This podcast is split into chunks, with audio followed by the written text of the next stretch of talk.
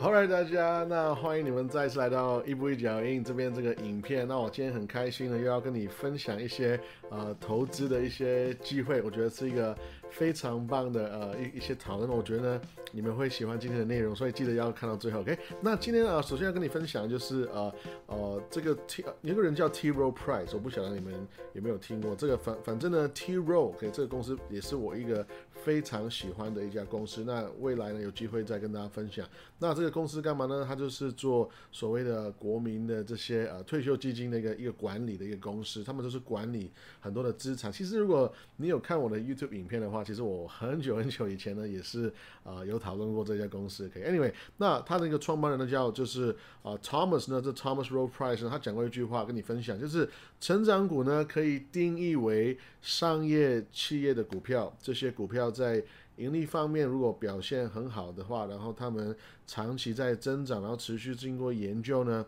这些公司有点像是算是一个成长股的一个定义，他想要给出一个成长股的定义，因为重点在于这些公司要持续怎么样，要长期增长嘛，right？那我觉得，我觉得这个成长股呢很有趣，现在我们大家都在讲要成长、成长、成长，然后呢，我们都有呃，我们都知道非常多，现在有很多很有趣的一些。商品在呃世界上面在在贩卖了，像我们知道最近的很流行的 spec 的股票了，还有呢，像我前面有讲过的 NFT 这些不同的商品，所以他们都是哇，他们的价格是飞得超快的。可是呢，我们很多时候就忘记，我们有没有回到这个公司本身？嘿，我们叫它成长股，可是这个公司它的营运真的有在成长吗？甚至是很多公司是根本只是在。画大饼，对不对？他根本就还没有开始赚钱嘛所以我觉得这个是一个蛮值得呃思考的一个一个东西。那那那，然后今天呢，我要讲的股票呢，也是呃跟成长股相关，所以我觉得你们可以来做一个比较。OK，那我现在有一个想法，就是跟想跟你讲，就是呃要管理风险呢，其实比赚钱是更难的，而且是更不吸引人的，因为呢。管理风险呢不性感啊，完全不好玩，对不对？我我想要举个例子哦，比如说你看到两个人，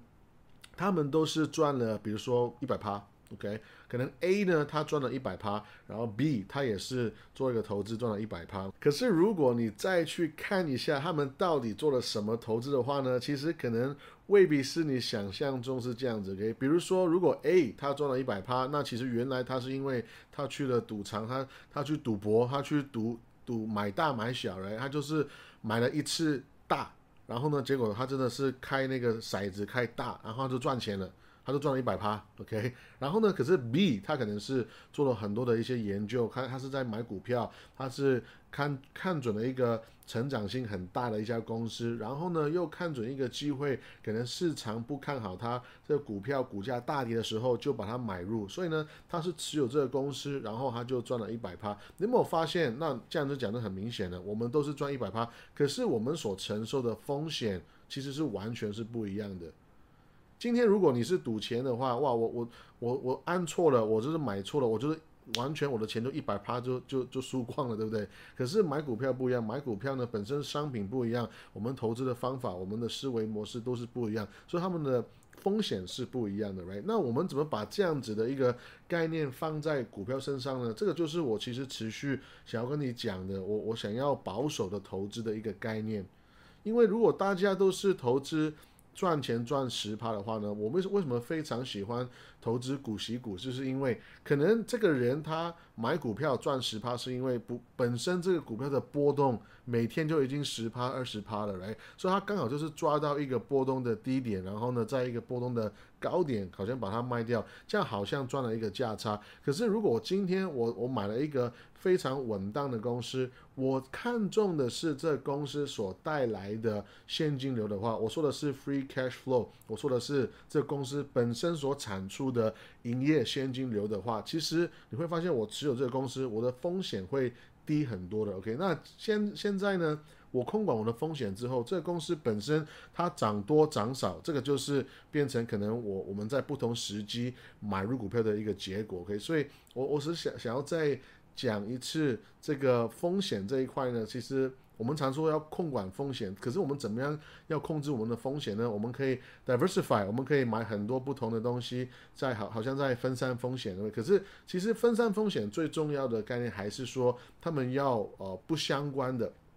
也就是说，如果你今天买了非常多，像像我的话，如果你买很多石油股票，你一一次就买很多石油股票的话，OK，那其实你好像买了很多不同的公司，但是你没有真正。好像你想象中那么的分散风险，因为你在买整个产业，这个产业可能是整个波动是非常的有连贯性跟跟相关的，OK？所以真正的分散风险呢，是除了我们买不同的公司以外呢，我还要买一个不同的产业，好像是相关性不是很大的。那这样子，我们彼此两个公司都赚十趴，我们都赚二十趴，那我们真正才是控管到那个风险，我们才是真正有。降降低我的风险，这个是你光是看外表，看光是看赚钱是看不出来的，OK？所以 again 记得，OK？这个控管风险呢是一个完全是思维的一个想法，它其实比较难去体现出来在你的报酬率上面。可是呢，这个风险如果你控管的好的话，那你就发现你在你在这个市场上面活得比人家久，你活得比人家久呢，你就赚钱的机会就会大非常多，OK？All right，我们就直接进入今天的。的股票呢，就是 Amazon，OK，这个 Amazon 呢，呀，你们都知道，我呃前面呢，我有讲过这个公司，而且呢，呃，这个公司是呃，我本来是想要交易，可是我这个公司我觉得非常棒，我其实我觉得交易跟投资两个思维，我都我都是可以愿意接受的。给顺带一提呢，我在蛮久以前呢就已经开始持有亚马逊这个公司了。那呃，如果你有看我前面的分享的话，你看到我会在。啊，这个三千两百多的时候，跟三千呃，好像三百多的时候，这也是有买入这个公司。那重点是它前面的交易呢，是在大概这边，我们一起来看，大概在三千啊七百块左右的一个一个地方来呃。来交易，OK？那记得哦，在这个价格成立的意思呢，代表说有人在这个价格买卖公司嘛，有人在这个价格买股票，也有人在这个价格卖股票，OK？所以今天我看到这个发公司发了财报之后，它 boom 突然大跌的时候呢，所以那个时候我就。第一个点，我就跟大家分享说，哎，我有开始去进场这个股票，因为它瞬间一天就掉了十帕以上来。然后呢，我就乌鸦嘴了，我就说，哎，我觉得它这个有点像是呃，有点像是刀子哈，有点像是一个 falling knife。所以呢，我觉得它搞不好不会跌那么少。所以呢，我就手多，我就手残，对不对？我就乌鸦嘴呢，我就多画了两条线，在这个三条绿色线，我说它可能会在下看这这条线跟最下面这条线，那。结果真的是像我乌鸦嘴讲，就是呢，它就往下掉，就掉到第二条线，而且呢，蛮完美的，就是在这个地方就反弹反反呃反上来，OK，所以我基本上在下第二条线，我也是有在加码这个公司，而且啊，简单讲，这个公司呢，它越跌，我觉得越吸引了，它越跌，基本上我就会啊越愿意去考虑要不要买更多，OK，所以这个先跟你分享前面我跟你讲的这个股票的。啊的一个结果。那现在其实我我是觉得它真的涨太快了。我本来是想说，它如果再跌到第三条的话，我还要再买更多。结果它就啊给我完美的反弹上去。我就觉得有时候它这个这个股票它真的涨势是涨得蛮快的。所以呃，如果你错过了上一次的呃买点的话，我觉得 it's okay 呀，永远就是有机会，而且呢，永远呃呀，他说他会，你看这边。它其实跌也跌得很凶的，它其实每一次跌都是跌很凶啊，这边也是一样，跌也是跌很凶，所以要你要记得这个股票呢也会承受一定的波动。OK，那今天这个影片呢，我要讲的是为什么我想要啊投资它，而且我要讲一些这个公司我喜欢的地方。那要我们就一起来看吧。OK，是那首先一个重要的消息就是呢，要啊这个公司我们知道。亚马逊这个公司的 CEO 呢，Jeff Bezos，他已经不再是这公司的 CEO 了，他已经拜拜了。OK，他现在新的 CEO 呢是这个 Andy，Andy Jassy。OK，那我觉得要特别讲一下他，是因为呃，我觉得这个人呢，呃，我我对他蛮有信心的，因为毕竟这个人呢，他是从一九九七年开始，就他就已经在亚马逊这个地方一直在在工作，所以基本上他是算是元老级的一个员工了。OK，他是你看这亚马逊是呃，诶，好像一九九四年开始嘛，然后这个公司这个这个人呢，这新的 CEO 是他三年过后就已经在里面一直在工作，而且呢，最重要的事情是他是现在亚马逊最重要的部门 AWS，OK，这个呃 Amazon Web Service 里面的创办人，就是他是他有很有眼光，把这个 Web Service 呢带进来，这个这个这个产业带进来这个公司，然后呢，他创创立了这个。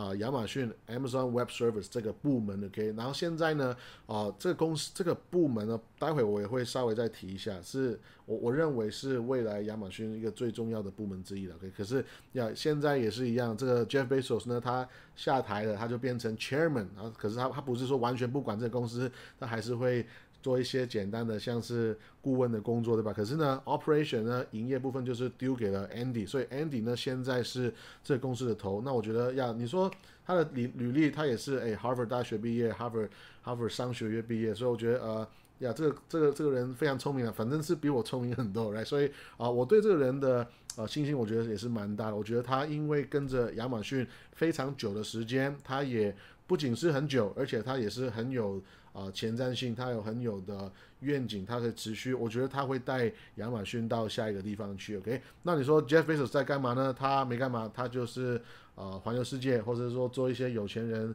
在喷钱的事，对不对？那我最近学到一个字叫喷喷钱。Anyway，他就花了十几亿的美金呢，怎怎么样？就是啊。要盖他自己的船嘛？如果你有看新闻的话，OK，他他这个船呢很嚣张啊，因为他这个船呢需要另外一条船带着他才可以，可以才可以有这个船。所以什么意思呢？就是说这个船需要再盖另外一条船才可以带他走。OK，所以就是很复杂，要盖两条船才可以有一条船的共用 之类的的一个一个概念。OK，而且还有自己的直升机，这个这个这也是一个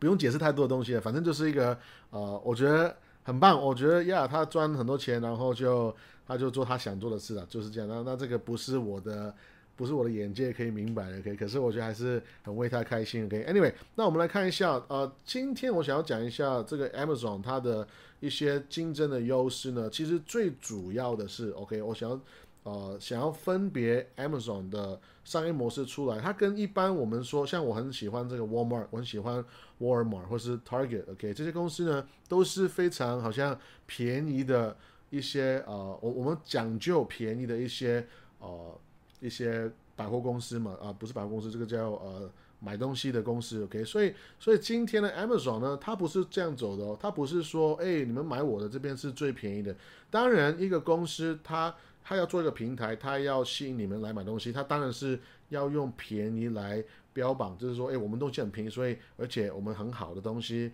又送东西送的很快，所以请你们来买我们的的商品，对不对？所以他当然还是会用便宜来吸引顾客。可是便宜呢，并不是 Amazon 它最大的价值，OK？不是这个平台最大的价值，便宜不过是它的其中一个可以使用的筹码而已。事实上是在。Amazon 整个平台上面呢，亚马逊上面所有的商品当中，可能只有啊不到呃十五到二十趴以下的商品呢，其实是所谓是 low cost provider，就是说是可以保证是最便宜，或者说我标榜就是最便宜的一个状态。OK，如果你去看 Walmart 的话，你会发现这个数字是非常高的。OK，就是说。他们甚至是有一个说法是，常常会说要 price match guarantee 嘛，也就是说，如果今天你在我这边买了一个脚踏车，OK，那你结果呢？你在我这边买一个脚踏车买了一百块，结果你转头在啊 Best Buy 或者说 Target 看到这个脚踏车是哦八十块的话，哇，那你可以你可以这样子，你可以。啊，去有很多不同的做法，可能是去 Best Buy 拍照，然后再拿回来给我看，然后呢，把那个账单给我看，我就会把那个二十块的分别呢再还给你。这样，这个就是啊，Walmart 啊这些公司他们常常会说 Price Match Guarantee。其实 Best Best Buy、Target 都他们都会这么做，因为大家都在比较，看谁可以。这他就是希望你没有抓到嘛。OK，你你你在我这边买一个雨伞，我就是希望你没有抓到 Target 这边比我便宜啊五块钱，OK，因为 Target 在你要开车要过两个 block 三条街你才可以找得到 Target，所以我就希望你不要那么麻烦去找他，然后再回来找我。如果你真的是那么小气的话，那么抠的话，那 OK 没关系，我就把五块钱还给你们，OK，所以这个是他们的一个商业策略。其实相相似的概念呢，也可以放在 Amazon，OK，可是他们。更更不在乎是他们要变成最便宜，因为呢，他们的优势是他们在网络，他们在网络。那网络呢，你会发现资讯很发达，可是我们其实啊在网络上面花钱，或者说我们在网络上面啊在工作在。在有活动 activity 的时候，我们的习惯是蛮明显的。如果你抓一下你自己的上网的一些习惯，其实如果你想想看，如果它有大数据的话，也是蛮容易去啊猜测你在干嘛。可能。我们在上班，OK，可能是我早上七点钟上班，然后呢，我就是在捷运，我就是在划手机，我就那个时候玩一下 Facebook，然后呢，或者说我中午的时候午餐我也又拿出来划一下那个网站等等之类。其实，所以你会发现，其实我们人呢，我们的网网络上面、网页上面的行为，如果你是一个啊。应该说，我们大部分的人都是一个好像是上班族的话，或者是一个有 routine，一个比较有规模的规呃规律的一个一个活动的时候呢，他们这些大数据是蛮容易去呃猜测你们的上网行为，甚至是。在网络上面花费的行为，这个是就是我待会会会讲到，他们有个东西叫做 dynamic pricing，OK？如果一般来讲，如果我我开一个店，我在这边卖偶尔间，对，不好意思，我就是每次都是拿偶尔间来说，我我这个偶尔间就是每一天就是卖，我就是卖一百块而已嘛，就是卖一百块，你每一次来。逛这个夜市，我就是卖一百块。诶，你是熟客，那我就你买很多，常常来来给我光顾我这边，那我就多送你一片两片的蚵仔煎。OK，可是我这边卖蚵仔煎一片一百块还是不会改变，对吧？Right？那可是今天呢，因为网络的关系呢，OK，这些网站像 Amazon 呢，他们可以做到这个可以流动性的一个一个一个价格，也就是说，他。他会觉得说，现在好像流量很高的时候，现在很多人在抢购这个，比如说举个例子，口罩的话，它是不是可以瞬间可以调高它口罩的一个一个一个价格？OK，然后呢，反过来现在哇，最近大家都是。哎哎，好像放宽了，然后大家大家要出去玩，去海滩玩什么的，然后呢，没有很多人在在家里上网去逛街。OK，那我现在好像流量变低，那我没关系，我就也稍微调整一下我的商品的价格，变便宜的话，那很自然也会吸引人家来回来去采购嘛。我我来来做一些。啊，不同的 deals，不同的减价，不同的一些活动，你们就会回来来找我去买东西，对不对？我这边再讲一个这个图，我觉得蛮明确的，蛮明显，就是跟来跟你解释一下是怎么样运作。比如说，我们先看第一条线，这个笨蛋呢叫做 Sears，就是这个是最老牌的、最无聊的公司，他们就是 OK，也你可以说他们不思进取，对不对？他们就没有要赚钱就对了。然后反正这是最老牌的一个一个呃。一个实体的商店，所以你会发现今天呢，他来卖一个东西呢，你看到这边他就卖八九九点九九。首先这个是三家公司里面最贵的，因为他们有实体的实体的店，然后实体的店代表说他们有更多的一些花费，有员工的费用，有水费、电费，有租金等等之类的，所以呢，他们因为成本变高，他们所卖的东西呢也要变得更高，right？所以你会发现这个蓝色线呢，它是从头到尾呢。从头到底的都是一条蓝线，从来没有改变过它的价格。我现在这个东西我要卖，哦九百块美金就是九百块美金，我就不管你们，我就你就是你要来就来，不来就算就拉倒，对不对？可是我们看一下这个像 Best Buy 呢，诶，他们就是比较聪明哦，他们因为有一个更好的商业模式，所以他们有办法比这个 Sears 呢可以降低他们的的成本，然后呢，他们就是也是一样，他们呃基本上就一直。保持这个价格，然后呢，直到这边，这边有一个五点半，OK，他们会涨价到九百块，OK，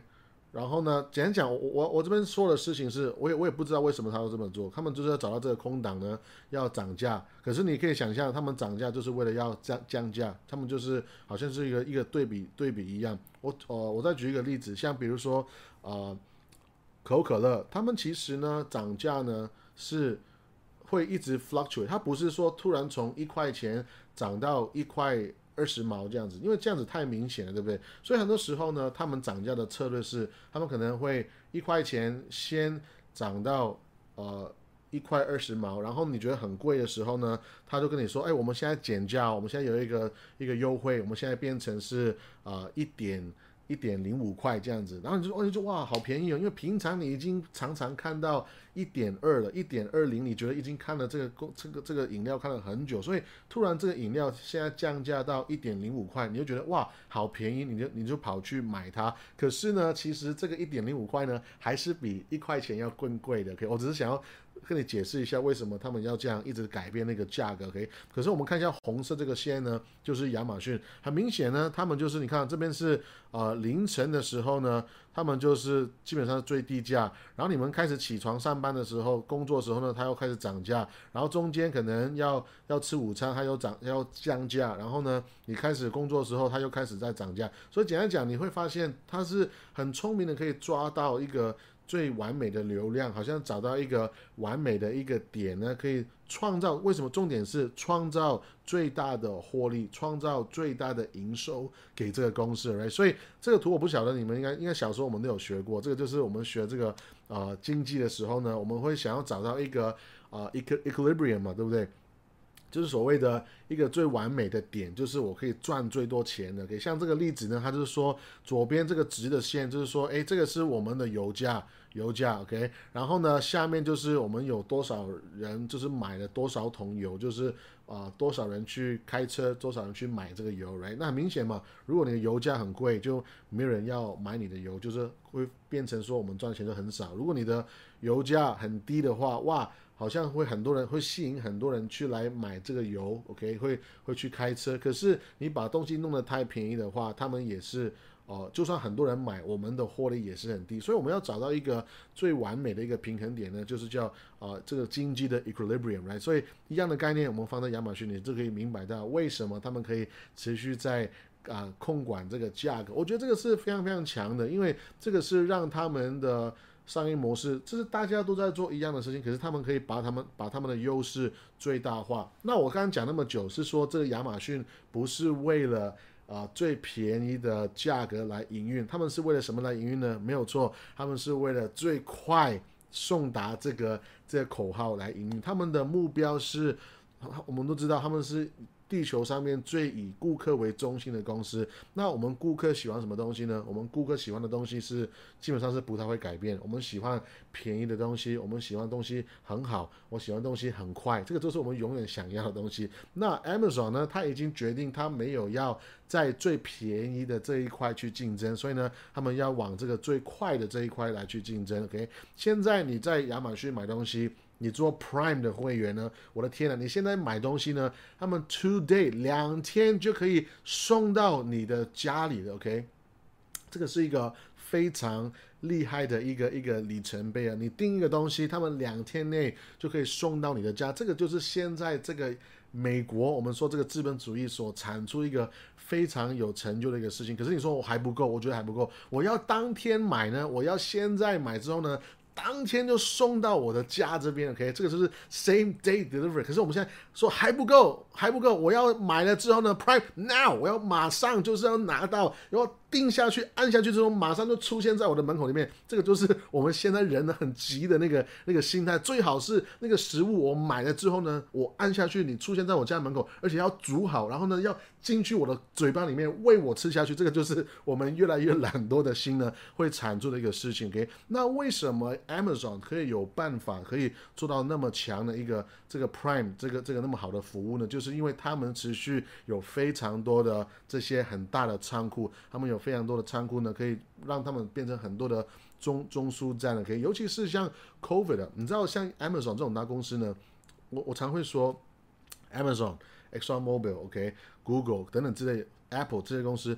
你们在 suffer 的时候，你们在很惨的时候呢，我是趁这个机会呢，我要去怎么样？我要去就是拿的拿掉你的好处，OK？所以我我我刚讲，像我刚讲 exxonmobile。油价很低的时候，哇，一堆的小公司在破产了，一堆的小公司在营运不下去。那 Exxon Mobil 怎么样？我就说，哎，你们那个石油这个东西你们营运不了，你们要快要破产了，你们来卖给我吧，至少我让你们拿一些钱回家，对不对？那这个时候你有什么选择？你只你只有破产跟哦不要赔那么多，对不对？你就当然会选择不要赔那么多，所以这个时候呢，你就用把你的好的资产用不好的价格来卖给像 X 总这种大公司，一样的一样的道理，像。亚马逊，你们现在过得很惨，对不对？没关系，那你的土地、你的工厂，什么东西就卖给我嘛。所以大公司呢，为什么会越来越强？就是因为他们只要这个公司它不是一个非常贪心、顾着要呃一直在往上冲，然后没有顾好自己的财务状况的话，其实很多时候这些公司就是可以把握这些啊所谓的经济的地点，可以低点可以去啊让他们的 leverage，他们的啊竞争优势会变得更大。OK，像。Amazon 呢？我觉得他们的 fulfillment center 这个就是他们呃很强大，Prime 很强大的一个原因，就是因为他们有非常多这种大的工厂呢，然后呢变成像是一个中呃中枢这样，可以像现在在呃北美呢，基本上有五十五个这样子一个非常大的 facility，每一个 fulfillment center 呢都是一个非常呃应该说对经济对社会一个蛮好的一个。算是一个贡献，因为是每一个 fulfillment center 呢，都是有非常多的员工在里面工作，对不对？而且呢，一个很好的一个他们的一个优势就是这些 fulfillment center 呢，他们是不用缴所谓的营业税的，这个部分非常的强。一个公司那么赚钱，我们都知道亚马逊有非常多的方法去让它的税务变得很低，可是这个就是其中一个。因为今天呢，如果我要买东西，如果 again 我们回到欧华真的欧华真的呃，不要欧华真好去呃。高级餐厅好了，对不对？如果我去了高级餐厅，我订一份牛排，然后呢，我我吃牛排之后，我后来要埋单呢。其实，在美国我是要付一个叫做 sales tax，OK，就是我要付一个州税或是联邦税等等之类。简单讲，你要买东西，你去买苹果的电脑，你就是要付一个啊营业税，一个一个一个一个啊营业税，就就是这样子。可是呢，为什么 fulfillment center 不用这么做？因为诶，因为他们的工作不过就是把货品。送到别的地方嘛，比如说我我在台湾，我订了一个 L A 的一个一个玩具熊，OK，然后呢，L A 应该是反过来才对，应该是 L A 订了一个台湾的玩具熊，对不对？应该，所以所以今天呢，如果这个玩具熊要要漂洋过海的话，其实它可能只有终端有一个营业税，可能是在 L A 一个一个州的州税，可是中间它经过 New York，经过 Houston，经过不同的州，其实他们不过就是一个一个帮忙运送的一个一个。呃，动作而已嘞，所以呢，这个是有点像是啊，Amazon 他们的税务一个省税的一个方式之一啦，之一。OK，那我再讲一下这个 Prime 呢，为什么要讲讲它讲那么久呢？是因为我们都知道平台他们会赚钱，其实亚马逊的平台就是两边都收钱。OK，你是卖家，你东西在我这边卖，那我会收你手续费，对不对？然后呢，买家跟我买东西，我也是一定是赚你那个价差等等诸如此类。可是 Amazon 最我觉得最棒的地方就是它有个东西叫 Prime，我刚刚讲的那些 Prime 就是加速、加速、加加速的东西呢，就是这个呃员工他们会呃持续不是员工，sorry 呃顾客会持续想要付钱，然后让他们的服务变得更好的一个一个方式就是 Prime。这 Prime 呢，你看一下这边，它是十三块美金一个月，已经涨价超级多。小时候我们看的是。几块钱而已，OK，这是四块钱、六块钱，然后八块钱，现在是十三块钱，OK。那呃，Amazon 呢，它订阅了这个 Prime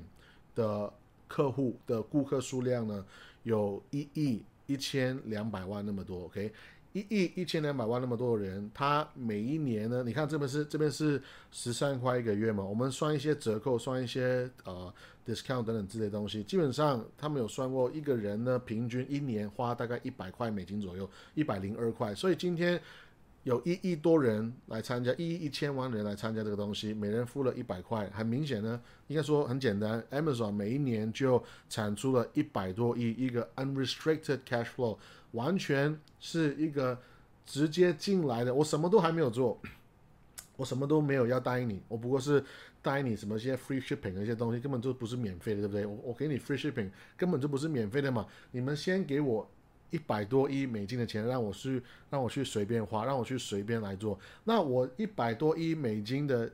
完全纯现金流进来之后呢？OK，那我可以做什么？我可以做很多的服务就送给你们，像我这边。啊，快或是 free delivery，但这个是骗人，没有东西是免费的。我们活到那个岁数，我们已经明白没有东西是免费，对不对？所以呢，这边他说更快的一个呃。呃，delivery 就是送货的服务，对不对？还有呢，送你一些什么优惠啦，一些折扣啦，等等这些助词，好像让你去省更多的钱。OK，再来就是他会给你一个叫啊 Prime T 呃 Prime Show，你们都知道。Prime 呢也有自己的影片，有点像是 Disney Plus，有点像是 Netflix 那些概念，对不对？还有呢，Amazon 还有非常多免费的、免费的的的呃歌，然后是说要给你听，而且呢，如果你是用那个 Kindle 的话，你可以去读很多他们的的书本，对不对？都是有点像是一个十三块钱的月费，全部包给你。坦白讲，这个是蛮吸引人的，我觉得这个是一个非常呃，我觉得非常吸引我的一个一个东西，对不对？所以呢，你可以看到。亚马逊，它其实，他拿了你的钱之后，他就可以做很多的事。他可以在到时先拿钱，再决定做什么事情都可以。一样的概念在 Netflix 也是一样。可是 Netflix 呢，有一点反过来，Netflix 是它要一直很辛苦的去借钱，一直在先拍出好的东西，然后我才可以持续吸引你们来持续来给我的钱。所以它永远有点像 Netflix，有点像是永远在一个还债的一个状态，因为。简单讲，这个是原罪，因为他一开始没有没有内容嘛，他一开始只是有这个有这个平台嘛，所以他今天要卖你们影片呢，就是变成说，哦，我得要一开始，比如说用 Disney 的内容，用谁谁谁的内容，然后呢，让你们习惯用我的平台之后，我后来再慢慢有存到钱，或是说我有能力去借钱来拍出 Netflix 我自己本身的一个影片，那一样的概念呢？放在亚马逊也是一样哦，这个部分我待会再讲更多。为什么亚马逊他会把很多他的钱在放在别的地方？我待会我再再回来这个 point。OK，可是现在我先给你看一下，这是 Prime Video 了，就是跟 Netflix 这些很像，而且还有呃还有还有这个中文的 OK。然后呢，他们的好处就是他们可以呃啊随时随地观看。可是我觉得很棒的地方就是它可以先下载，然后呢，你可以基本上你可以省很多的呃时间跟速度，你可以。下载先下载之后，你在飞机就可以一直来看嘛。我说这个是，这是蛮酷的。我觉得这个是，我觉得啊，蛮蛮蛮喜欢这个这个这个事情。不一定，因为现在很很多时候你没有网络，真的是好像事情都做不了。我觉得我觉得这样算是一个不错的解决。OK，Right？那我觉得说这个 Costco 跟 Sam's 呢，基本上是唯二可以跟 Amazon 来持续的。比拼下去的呃的两家很大的公司，而且这三家公司呢都是在成长速度非常快的速度在在持续营运。像 Sam's Club 就是隶属 Walmart 的呃的的 Walmart 的公司嘛，OK，然后呢 Costco 就是也是支撑一国，OK。那我觉得这些公司呢。呼应了我前面讲的，就是强的公司、赚钱的公司会持续越赚越多，他们会越来越厉害。所以这个是啊简单的一个看法。OK，那我前面有讲到啊，Amazon Web Service 呢，这个公司本身呢，它就是一个会变成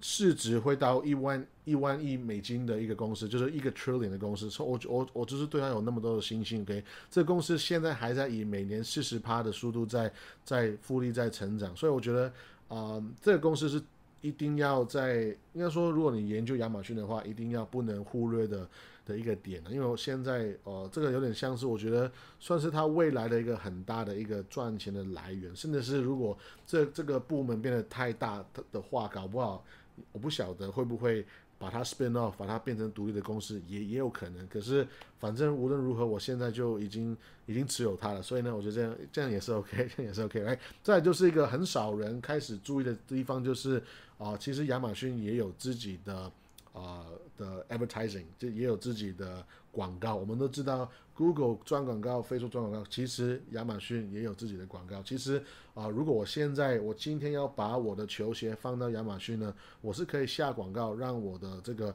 排名会变得更漂亮。所以这个也简讲算是一个比较少人在注意到的一个他们赚钱的另外一个一个趋势。OK，那我们先来看一下这个公司。啊，诶，我刚刚要说什么？我刚不是说要说一些东西哦？我看一下啊，我刚刚本来说要回来讲什么？哎，完蛋了，我忘记了。哈哈。呃，哦，OK，我记得了，OK，我在我在说亚马逊的钱跑去哪？OK，Great。那我们讲估价的时候呢，呃，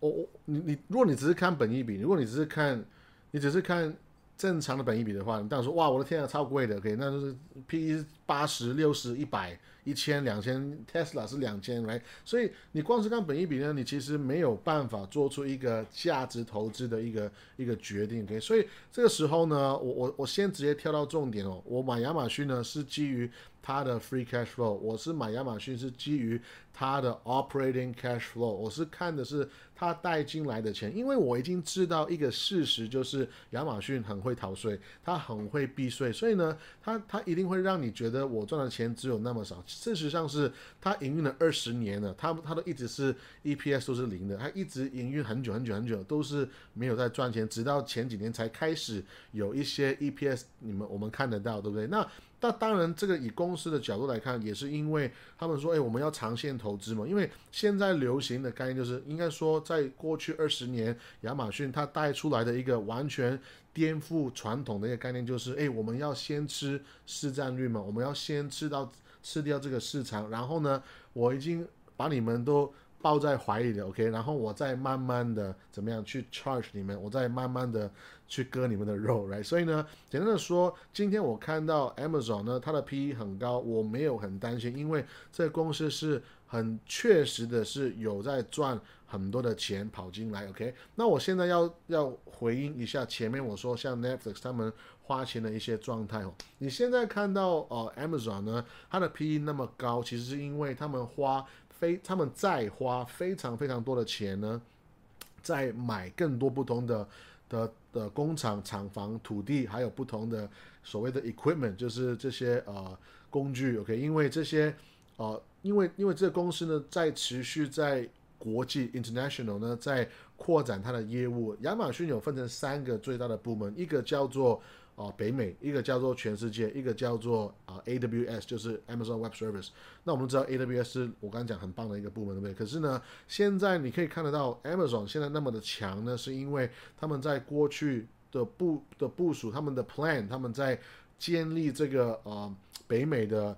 呃，distribution center、fulfillment center 都做得非常棒，都做得非常的赚钱。所以他们简单讲，他们在做类似的概念呢，一样的概念在复制在国际这这这条线上面。所以呢，这个是一个很长远的投资，而且我们也也告诉了我们要做这个东西呢，它的竞争优势真的是无比的大，不是那么容易可以跑进去的。首先，你要像亚马逊那么的那么的聪明，你要像 Jeff Bezos 那么的有野心，OK？然后呢？你碰到互联网网络这这条快速成长的火车，然后呢，你把所有赚到的钱都拿去投资这些物流上面，再投资网络云端的东西上面，OK？然后呢，你现在这一块完全做起来赚钱之后呢，你再把一模一样的东西，这个商业模式呢，再放到国际上面，要再重新再复制一次。你想想看，今天 Amazon 它的竞争对手怎么样跟它？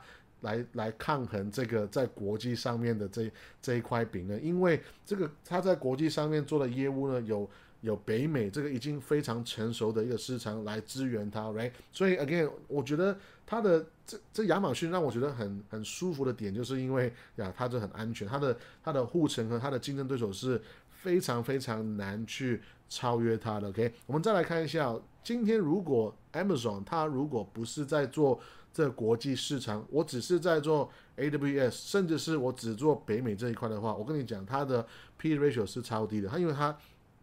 再带进来非常非常多的钱，所以今天其实 it's ok 他如果没有没有这个没有在做投资的话，那我自己在稳稳赚的话，那其实以股东的角度来看，我们是赚更多的钱。所以今天呢，你买亚马逊真的是在在看它的未来，我们真的是在看它五年、十年的未来这样子。OK，再来就是我们我很喜欢看，就是这公司有没有钱了。你看一下这个是它的 balance sheet，他们每一年他们的现金盈余是越来越多的，三百亿、四百亿、五百亿，现在有八百多亿。OK，那它基本上告诉了告诉我一个事情，就是。首先，他们的 business model，他们的商业模式是持续有效，而且是钱越来越多。那有八百多亿美金在身上的话，代表说我可以随便花嘛，对不对？而且呢，他这八百亿呢，可以做很多事情，它可以帮助我度过难关，它可以帮助我去继续的成长，或者说呃寻找机会，有很多很多的事情可以做。所以，在我的角度来看，我基本上看到一家公司有那么大的一个现金的部位的话，我就会很开心了。OK，就是这样子。来，那再来呢？OK。亚马逊都先到这一边，然后现在呢，我要啊有一个我觉得蛮有，应该说我之前没有做的事情，就是我我觉得想要听一下你们的意见，OK？就是啊最近呢，我们都看到阿里巴巴，OK？这个这个新闻真的是一直一直在出来，我们都知道它。被中国政府就是一些政策就是弄得现在很惨，对不对？那到底要不要买阿里巴巴呢？所以呢，啊，我也很好奇，就是你们的想法。所以呢，跟我在下面跟我互动一下，可以吗？让我知道你们啊会不会买阿里巴巴？OK，甚至是如果你有兴趣啊，想要听我讲更多的话，maybe 我看一下你们的回应，可能我下一次可以讲更多。那我们就下次见，拜拜。